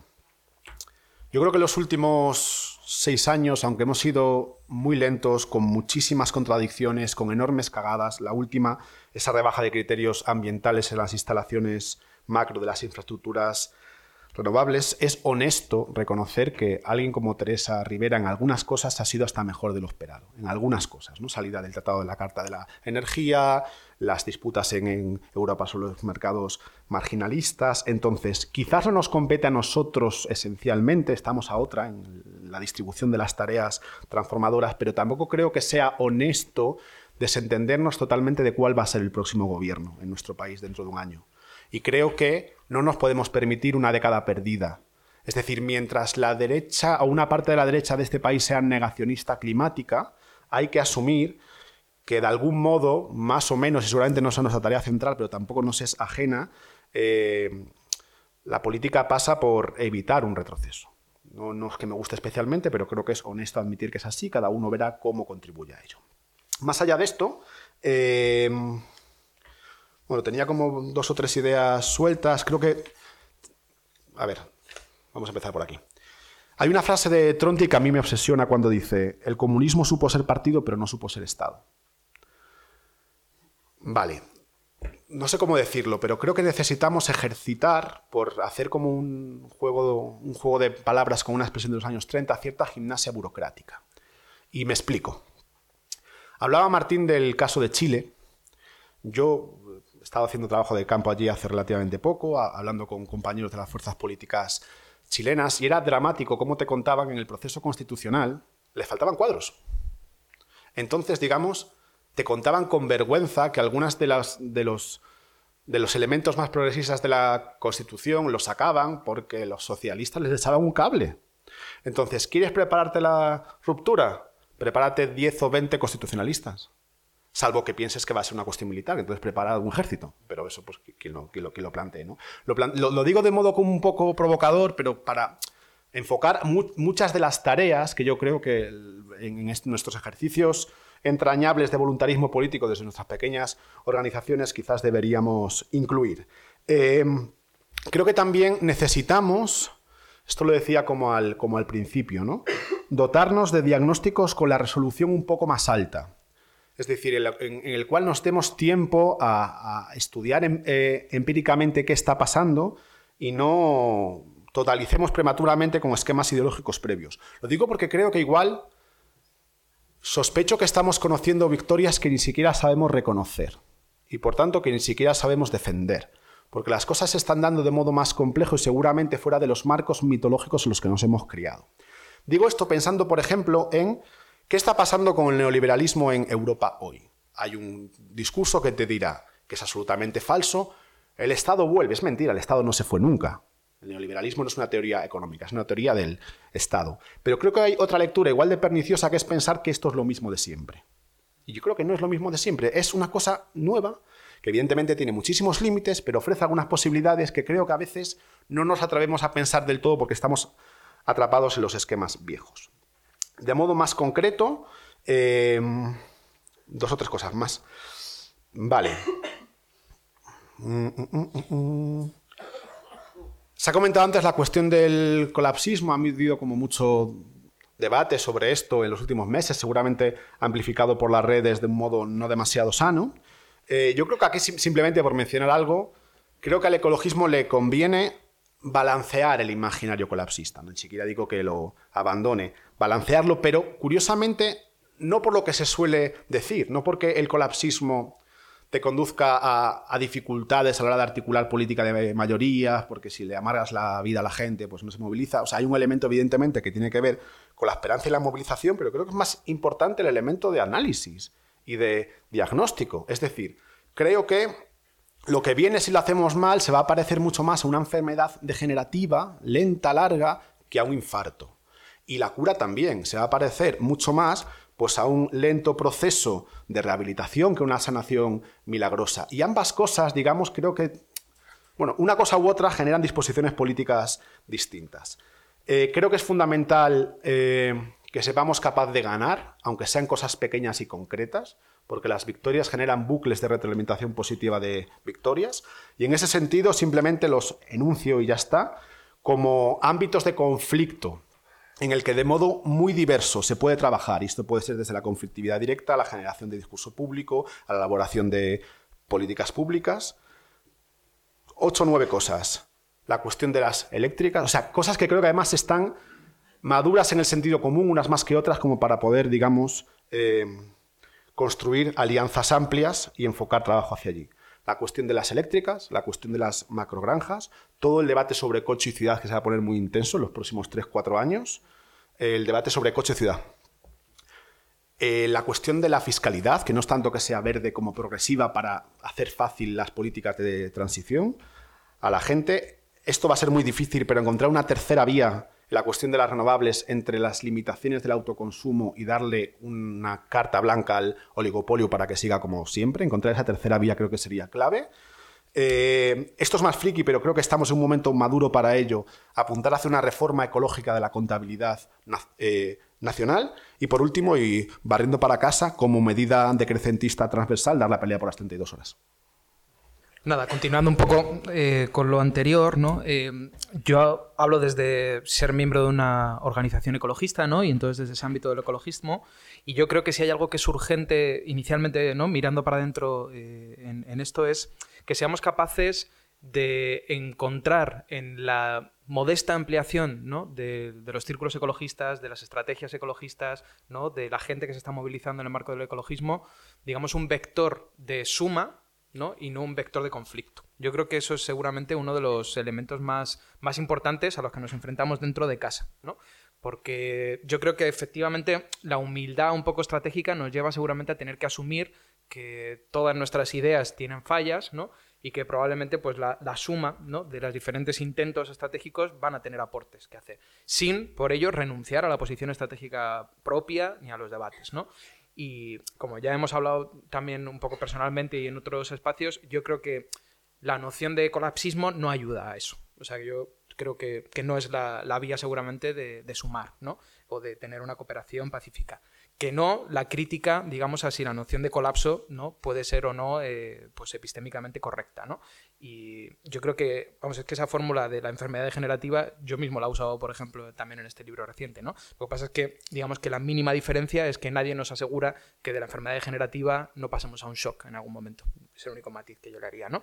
Una segunda tarea muy importante es la de relevo generacional. No en todos los espacios, porque yo creo que los espacios, por ejemplo, más, bueno, eh, en torno a la desobediencia civil, ¿no? Dentro del ecologismo, tienen un perfil joven, pero yo creo que las organizaciones que igual son más referenciales del ecologismo social hoy, y hablo de la mía, ¿no? Eh, tienen un problema de relevo generacional, y yo lo digo así abiertamente, ¿no? Y yo creo que eso es un problema muy importante, ¿no? Eh, en general en los espacios políticos, que igual tiene que ver también con ese cambio de los tiempos, ¿no? O sea, a lo mejor tenemos los, cuadros del siglo XX, ¿no? Y necesitamos los nuevos participantes del siglo XXI, ¿no? Yo tengo ahí, mm, bueno, mis dudas de cómo eso se podría conseguir o no, pero me parece que es muy importante, ¿no? Respecto a tareas así específicas, eh, yo creo que ponerse la refosilización y a la deriva militarista, o sea, esos dos elementos son seguramente elementos clave ¿no? a día de hoy. Y bueno, efectivamente, ¿no? Eh, la desfosilización no está asegurada como nada está asegurado, ¿no? Y yo creo que de alguna manera todo apunta hacia eso y ya veremos si no hasta una renuclearización, ¿no? Entonces, en ese sentido, pues eh, agitar esas tradiciones ¿no? que tenemos eh, y esas bueno, concepciones y movimientos sería muy importante. ¿no? Seguir mostrando y difundiendo la gravedad de la crisis presente creo que sigue siendo importante, ¿no? por mucho que a lo mejor hayamos aumentado un poco nuestro ámbito de influencia, seguimos estando lejos del sentido común dominante, ¿no? Y además, sobre todo, señalar los límites de algunas de las estrategias que se plantean. Eso quizás es incluso más importante que el diagnóstico, ¿no? O sea, mostrar que la transición verde y digital es mentira, es decir, que ha sido una estrategia de captación de fondos de los oligopolios, por mucho que puedan haber hecho parte de lo que necesitáramos hacer, ¿no? que esa narrativa es falsa, me parece que es muy importante, porque es la forma, de hecho, de hacer un poco lo que decía Martín, ¿no? Eh, yo pienso, ¿no? Que es disputar las transformaciones que ya se están dando frente a la contracción metabólica que estamos viviendo, ¿no? Y la desestabilización climática. O sea, de alguna manera hay que luchar también por las narrativas que se están utilizando, ¿no? Para enmarcar esas transformaciones específicas, ¿no? Vuelvo al ejemplo, ¿no? Del País Vasco porque es lo que conozco de estar trabajando ahora, ¿no? Eh, son argumentos pseudoecologistas los que utilizan ahora grandes empresas del oligopolio para reestructurarse laboralmente, ¿no? O sea, Petronor, por ejemplo, está poniendo sobre la mesa seguramente despidos masivos. Un cierre eh, ahora parcial diciendo que, bueno, que como se van a pasar a la industria del hidrógeno y además han hecho un convenio público-privado sobre eficiencia energética, pues bueno, los trabajadores que tienen sus conquistas laborales. Eh, y que están ahí estables, ya sobran. Entonces, disputar esos límites juega un papel muy importante. Y también seguir trabajando en programas detallados y de, y de grano fino. Yo también estoy de acuerdo con eso en Emilio, ¿no? Aterrizados y realista y a ser posible con los actores implicados. Y eso, por ejemplo, en el escenario de crecimiento, nosotros estamos intentando hacerlo, ¿no? Estamos intentando hacer trabajo sectorial, trabajo participado con trabajadores, viendo cuáles son las posibilidades de transformación de eso, ¿no? Entonces yo creo que no está nuestra propuesta no es revolucionaria en el sentido clásico, ¿no? Al menos en ningún sentido de la toma del poder o, algo parecido, ¿no? Sino, si queréis, radical, pero no, no creo que sea exactamente lo mismo, ¿no? No creo que sea exactamente lo mismo.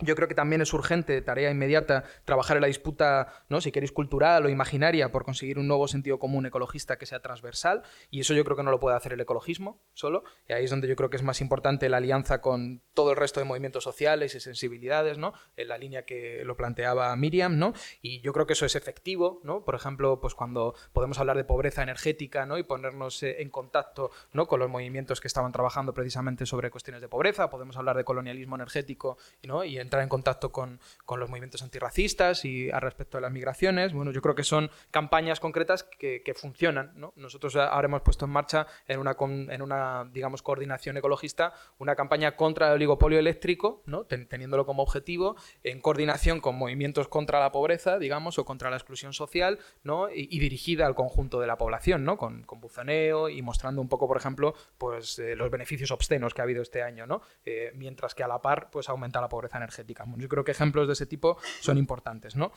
Seguir politizando y dando coherencia a esos nuevos deseos decrecentistas que van apareciendo también me parece una tarea crucial, ¿no? Porque si no, pues son fácilmente convertir, o sea, se pueden convertir fácilmente pues, en nuevos nichos de consumo, ¿no? En espacios elitistas, ¿no? Entonces yo creo que mostrar como de alguna manera eso, bueno, tiene algo de cierta eh, diagnóstico de época correcto y además el potencial de convertirse en, otros modos de vida distintos es algo que es importante. ¿no?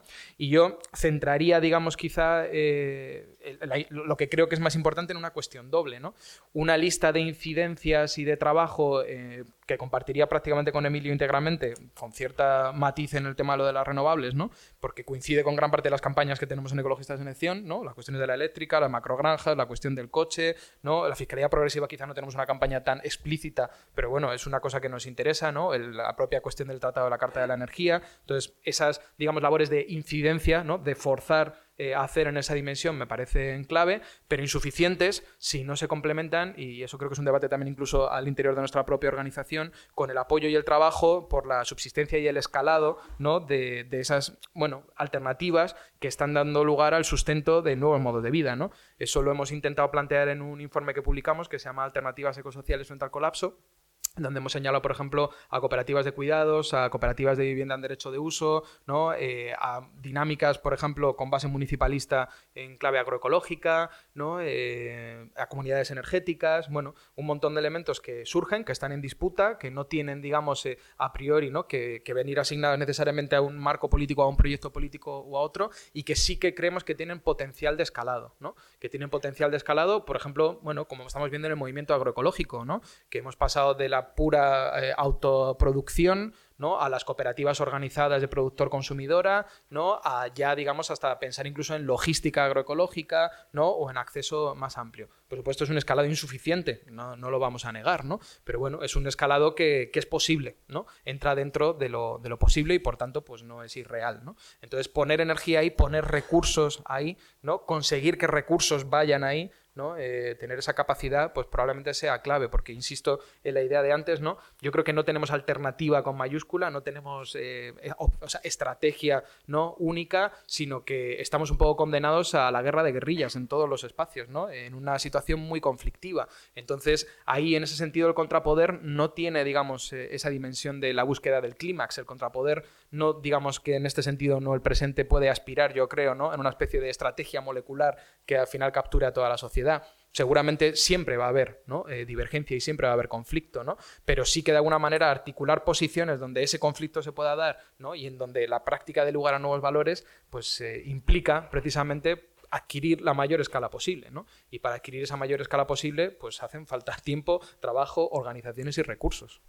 Bueno, pues yo muchas de las cosas que tenía así apuntadas han salido ya en la mesa, pero bueno, por por dar como alguna visión también complementaria, que, creo que no ha salido, eh, bueno, había así como organizado las ideas sobre las líneas de acción prioritarias como en tres, en tres eh, claves. ¿no? Eh, la primera, fortalecer los movimientos. Claro, yo hablando desde esta mirada situada desde los movimientos sociales y la organización social una segunda eh, línea de acción que tiene que ver con fortalecer las resistencias y una tercera con fortalecer las alternativas. Y luego quiero terminar un poquito como retomando el tema de los sujetos políticos que, había salido en, el bloque anterior. Em, bueno, lo que tiene que ver eso con líneas de acción prioritarias para fortalecer los movimientos, pues como ya se ha comentado, ¿no? Eh, bueno, la articulación con alianzas eh, amplias, diversas, es clave, tanto a nivel multisectorial como territorial. Em, pero me voy a centrar también en, otra idea que tiene que ver con el cuidado de los procesos, ¿no? y que tiene que ver con algo que comentaba Emilio, que estoy de acuerdo en que estamos en un contexto que es abrumador, que nos desborda y en el que vamos a tener que asumir de forma inherente que, hay, contradicciones y que las va a haber y las va a seguir eh, habiendo. ¿no? Y eso puede generar conflictos no solo al interno de las organizaciones y los movimientos, sino también con las alianzas, esas alianzas estratégicas y diversas que necesitamos tejer. ¿no? Entonces creo que todo el tema de tener herramientas para la resolución no violenta de los conflictos es, una clave fundamental. Eh, y otro tema que tiene que ver con el cuidado de los procesos es en fortalecer nuestra capacidad de tener estrategias y herramientas de protección colectiva frente a los procesos de criminalización que es posible que vayan en aumento. ¿no? Y aquí tenemos pues, mucho que aprender de organizaciones del sur global y en concreto de organizaciones feministas del sur global que han puesto el autocuidado, el cuidado colectivo y la generación de redes como un elemento esencial de esas estrategias de protección y por lo tanto como un elemento esencial de, su acción política. Em, en lo que tiene que ver con fortalecer las resistencias, es decir, con cómo hacemos para fortalecer o para resistir, confrontar y contener ¿no? toda esta ofensiva contra la vida. Bueno, pues ahí eh, creo que lo comentabais también, ¿no? desde pues, eh, la movilización clásica, las acciones directas no violentas que estamos viendo ahora, yo creo que van a tener más, más peso eh, y van a escalar no solo en cantidad, sino también en la confrontación ¿no? con las élites.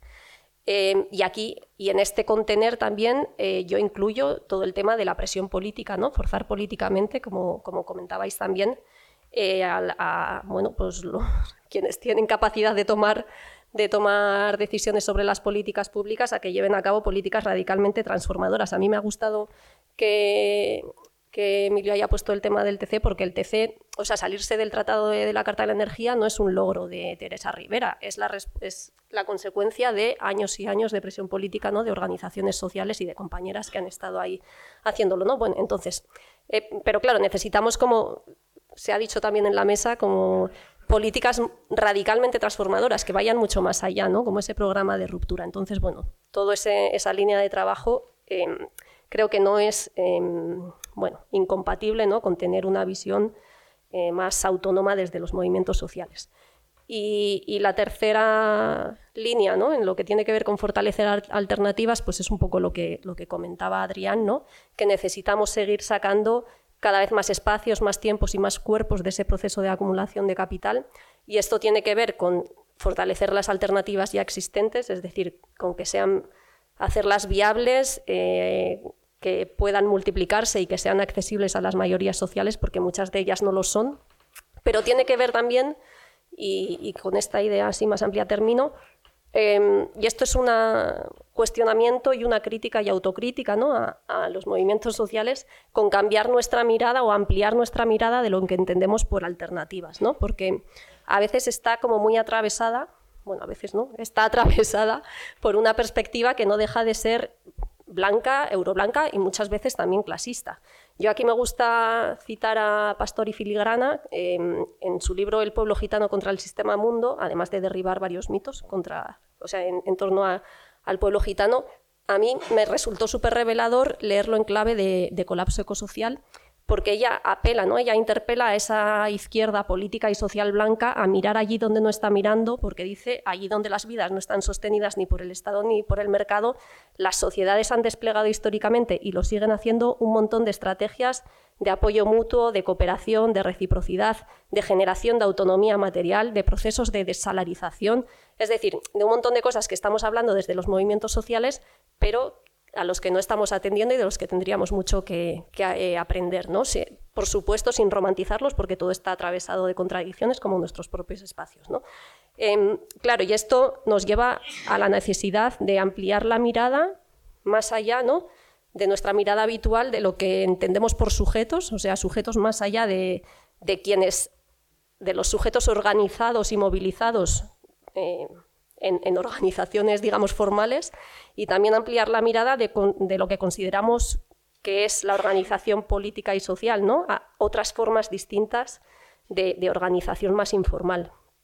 Em, yo a veces me pregunto ¿no? cómo están haciendo la gente de la Cañada Real para sostener cotidianamente la vida en un contexto en el que llevan más de dos años sin acceso a electricidad. ¿no? Allí hay sujetos, allí hay formas de organización, formales pero también informales, y allí hay conocimientos y, experiencias eh, que son claves a la hora de entender este contexto. ¿no? Que esto tiene que ver un poco con cómo iniciaba em, la reflexión en esta mesa de la necesidad de ampliar todas esas miradas. Obviamente tendrá que ser en formatos distintos a este, con otros tipos de relacionamiento, pero que es necesario tener en cuenta en este debate en el que, como decía, no, nos, jugamos la vida, ¿no? nos va tanto en ello. Y, bueno, yo creo que eso tiene que ver también con la capacidad o con la necesidad de articular esta mirada más macropolítica, ¿no? de análisis global de lo que está sucediendo, que es tremendamente importante, también con una mirada de la micropolítica, de cómo se sostienen cotidianamente las vidas en contextos que localmente y parcialmente están, podríamos decir, colapsados, ¿no? O, sufriendo, bueno, pues un, contexto de, desmoronamiento importante, ¿no? Porque la vida al final se sigue sacando adelante y se sigue sacando adelante porque hay organización colectiva y acción política para ello. Eh, eh, bueno, quería agradecer primero eh, la organización del, del evento.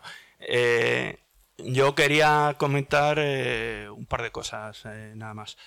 Eh, efectivamente, mostrando atención a, lo que comentabais de los ejes de, ruptura, de acción política y de qué cosas nos tenemos que, apoyar para intentar cambiar esto, yo echo de menos, echo de menos que no en, estos ámbitos del ecosocialismo eh, no se llame la atención sobre una cosa que a mí me parece fundamental.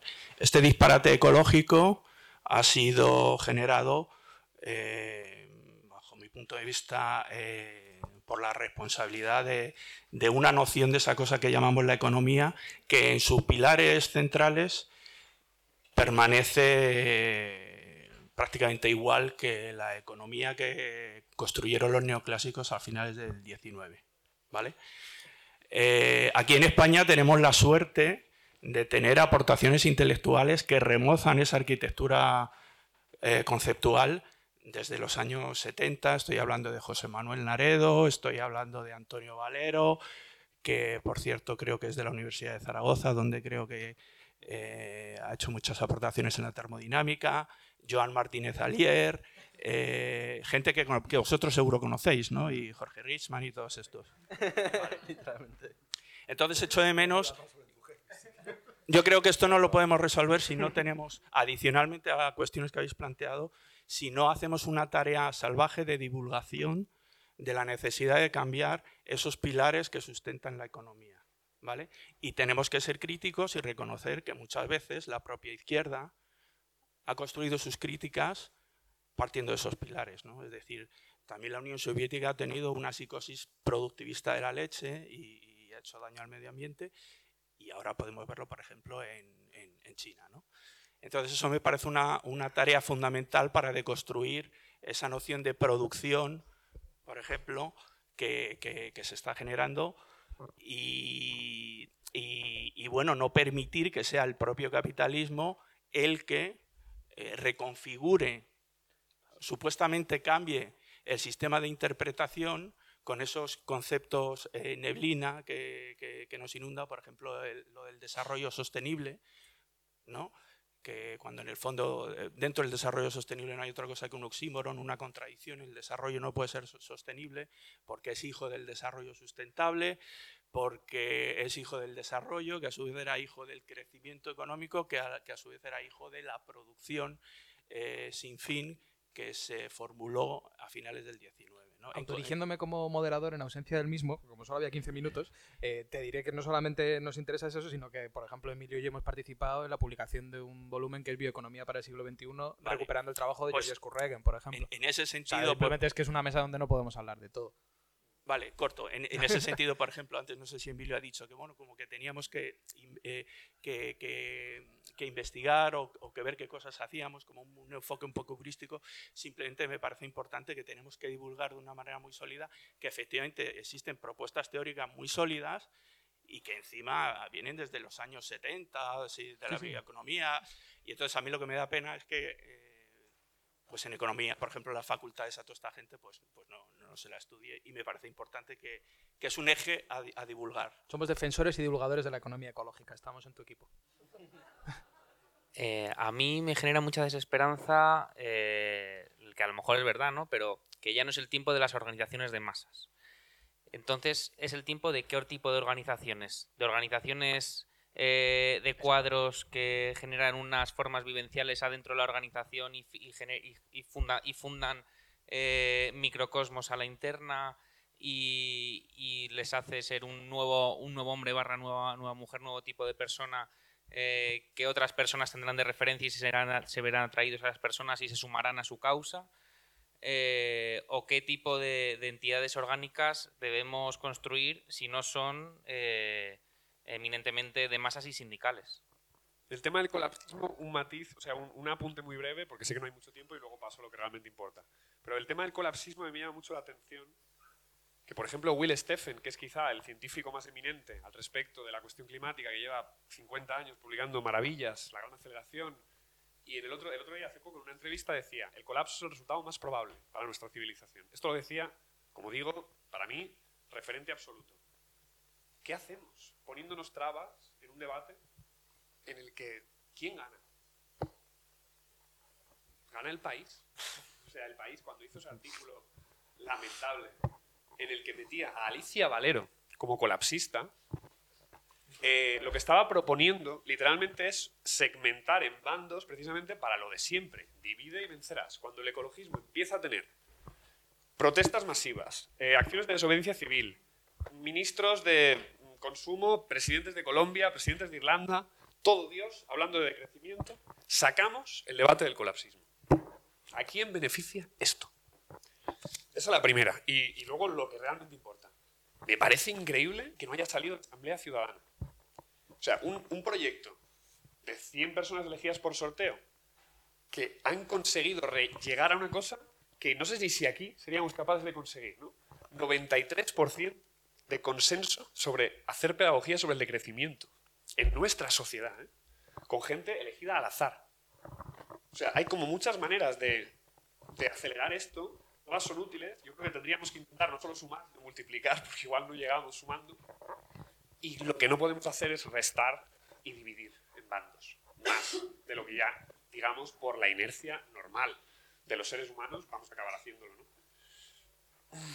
Porque al final un cambio que hablábamos, ¿no? De cambio político y cambio cultural, García Linera. Cambio cultural siempre precede a cambio político. Vamos a intentar potenciar ese cambio cultural pues hacia el ecofeminismo, hacia el decrecimiento, hacia la redistribución, pero no hacia el anticolapsismo, porque eso ah, yo creo que es hacerse la zancadilla y encima ponerle una alfombra roja a quienes están dinamitando este proceso desde, desde fuera. Porque además lo de la Asamblea Ciudadana, un, un, último apunte, no es un soviet verde, se ha hecho muy mal. O sea, nadie, nadie piensa que esto vaya a ser la panacea. Pero es que el primer informe del IPCC era negacionista del cambio climático. Hay una frase literal del primer informe del IPCC que dice que el 50% de probabilidades del cambio climático es que sea el sol. Esto lo dice el primer informe del IPCC textualmente. La primera Asamblea Ciudadana pues ha hablado de crecimiento. ¿Qué podría hacer la quinta? ¿Qué podría hacer la sexta? Y sobre todo, ¿qué podría hacer una asamblea ciudadana por la energía? Porque Emilio y yo esto lo hemos hablado muchas veces. No hay consenso climático, estamos de acuerdo. O sea, hay consenso climático, no hay consenso energético. Precisamente por eso, hagamos esa asamblea para poner a Pedro Fresco contra Antonio Turiel y que se entiendan. Porque más nos vale que este tipo de visiones que están un poco en contra se entiendan también. Sea, por, por, dos provocaciones, pues supongo por el debate más o menos que está encuadrado entre una tentativa más institucional y otra que puede apostar por otra, ¿no? Eh, o sea, y un poco tirando por donde tiraba Arturo. O sea, ¿cómo se puede pensar a día de hoy o qué significa la autonomía de lo político si no hay una línea de masas?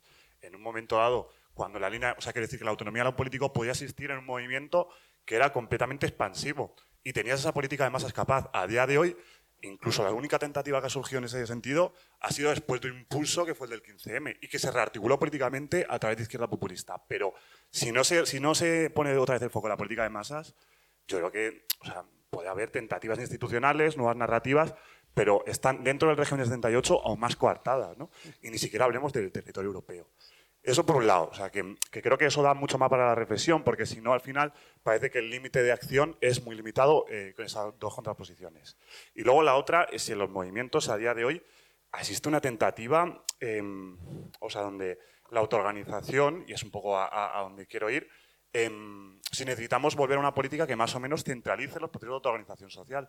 Porque a mí a día de hoy todas las eh, tentativas más o menos políticas que han surgido desde los movimientos han tenido como una, una descentralización muy creativa, pero eso no está focalizando en un mayor poder de acción o una mayor unidad de acción. ¿no? Entonces yo no sé si ese también es un, un paradigma a reconsiderar, ¿no? o sea, que todo lo que se está generando el proceso de autoorganización se recentralicen administrativamente, en una, al menos en procesos de organización más o menos grandes, porque si no creo que eh, vamos a estar abocados constantemente a ese movimiento.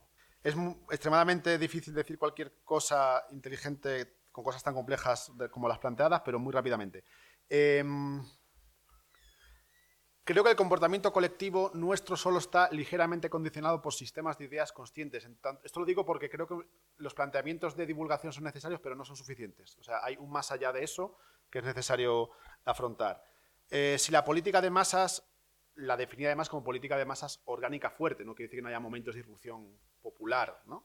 como puntuales.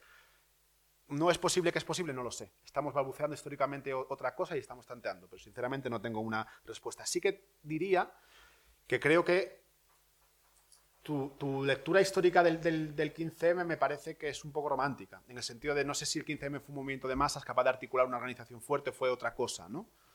Fue otra cosa, fue una cosa que permitió un terremoto en el sentido común, con el que luego hubo una hipótesis populista que hizo una intervención política X. Asamblea Ciudadana creo que es una herramienta tremendamente útil, el problema es que no tiene poder en sí misma y tendrá el poder que se le dé desde fuera, desde los movimientos que la impulsen. Y luego, pues eh, ya por último, la cuestión como del colapsismo, creo, Juan, que le has dado un tono un poco conspirativo, es decir, no sé hasta qué punto hay alguien pensando en que, haya, que tenga que dividir cosas.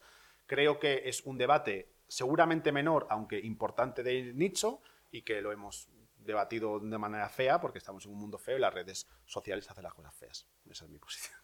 Eh, nada, yo, yo sí que creo que tendría que ser importante el potenciar los movimientos, así que por ahí no, no digo nada. No sé si en ese clima, como digo, ¿no? donde todo el mundo de repente ¿no? Eh, esté autoorganizando su vida y entonces pues ya se disuelva el conflicto, pero simplemente como una cuestión precisamente para articular los conflictos y, y, y los más que van a venir. ¿no? Y, sobre el tema, digamos, eh, último, ¿no? que también se estaba poniendo sobre la mesa, un poco también como ejercicio de honestidad, hace poco que yo escribí un artículo ¿no? que iba un poco quizá a la línea de lo que decía Juan, ¿no? entendiendo que a lo mejor que hubiera ese tipo de, bueno, de, de discurso articulado en torno a la noción de colapsismo, ¿no? pues eh, a mí me daba la sensación de que solamente podía beneficiar a opciones partidistas ¿no? y que tenía mucho riesgo ¿no? de que hubiera pues, una lógica final amigo-enemigo y una división como somos amigos, pues lo hemos hablado posteriormente, ¿no? Eh, precisamente pues eh, lo que hemos eh, lo que he escrito y tal. Y bueno, en principio parece que no es eso. O sea, parece que ni es una estrategia partidista ni es una estrategia dirigida a generar esa división. Sí, ya casi estamos. No obstante, ¿no? yo creo que tenemos que tener cuidado porque incluso al margen de nuestras intenciones, pues a lo mejor los resultados pueden ser negativos. ¿no? Entonces también lo hemos hablado, ¿no? O sea, yo creo que la noción de colapsismo un poco totalizadora, ¿no? No es quizá la mejor si lo que queremos es tener una, una, una, discusión conceptual, ¿no? Y que precisamente, como decía antes, para mí la tarea prioritaria es seguir alimentando el crecimiento del movimiento ecologista y encontrar, que es que ya las tenemos en esta mesa, todas las líneas en las que podemos trabajar conjuntamente y no priorizar de manera más fea ese tipo de debates en, eso, en esos términos, ¿no? Sobre, sobre el tema de los movimientos sociales y, bueno, también esta idea, ¿no? Que ha salido de si el contra poder popular está muerto. Obviamente, o sea, estamos en un momento en el que no tenemos la capacidad de acabar con el capitalismo mañana. Eso está claro. Eh, pero a mí también me, no sé, me irrita un poco a veces y sobre todo me entristece que no seamos capaces de ver eh, movimientos sociales liderados por otras sujetas políticas que, que, han sido y están siendo movimientos de masa. ¿no? Llevamos un lustro, por lo menos, de movimiento feminista que está articulado a nivel internacional y que todos los años saca a millones de personas a las calles y que ha conseguido, bueno, obviamente tampoco ha conseguido terminar con el patriarcado, pero bueno, que sí que ha, ha tenido y está teniendo muchos avances, ¿no? Y, la contrarreacción que hay ahora conservadora y de la extrema derecha tiene que ver con eso, con, ese, con esa potencialidad que, que sí supone un, ¿no? como un zarandeo al status quo. Entonces, bueno, eh, como tratar de ampliar ¿no? la mirada más allá de desde dónde nos ubicamos y quiénes son los, los sujetos políticos que, que conformamos nosotros en ese sentido lo digo en, masculino porque suele ser así, ¿no?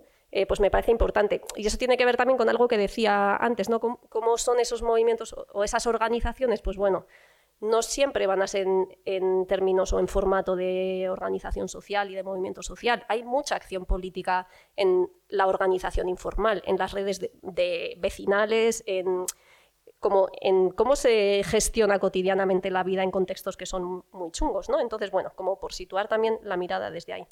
Y en torno al debate del colapsismo, em, estoy bastante, de, o sea, estoy muy de acuerdo, de hecho, con lo que has dicho, no tanto por, con que, bueno, un poco lo que decía Adrián, ¿eh?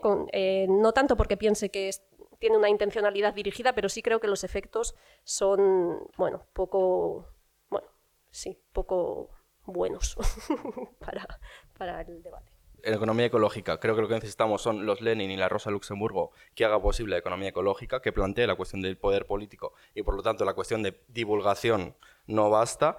organizaciones de masas, en ningún caso podemos afirmar que somos organizaciones de masas, obviamente, sino que hay una aspiración a que tome una dinámica de masas la cuestión de la crisis ecológica y ecosocialismo, y creo que si hay algunos elementos que nos pueden hacer pensar que hay esa posibilidad de política de masas, que se va a expresar de una forma obviamente diferente al siglo XX y mucho más en forma de las revueltas que hemos visto durante el ciclo 2011, 2012, 2018, 2019 a nivel global, y Asamblea Ciudadana, creo que no sitúa la cuestión de poder político. Ahí en una entrevista que le hicimos a Andreas Malm este verano, él, eh, con la cuestión de, doble poder y tal, hablaba de la posibilidad de el equivalente a los soviets como las unas eh, campamentos climáticos permanentes que, cuestionen el, poder del Estado, alguna cosa así. Como el momento en el que, eh, en este momento, la, la movilización que ha habido en la mina de Alemania si eso se mantiene en el tiempo durante cuatro meses en un enfrentamiento sólido,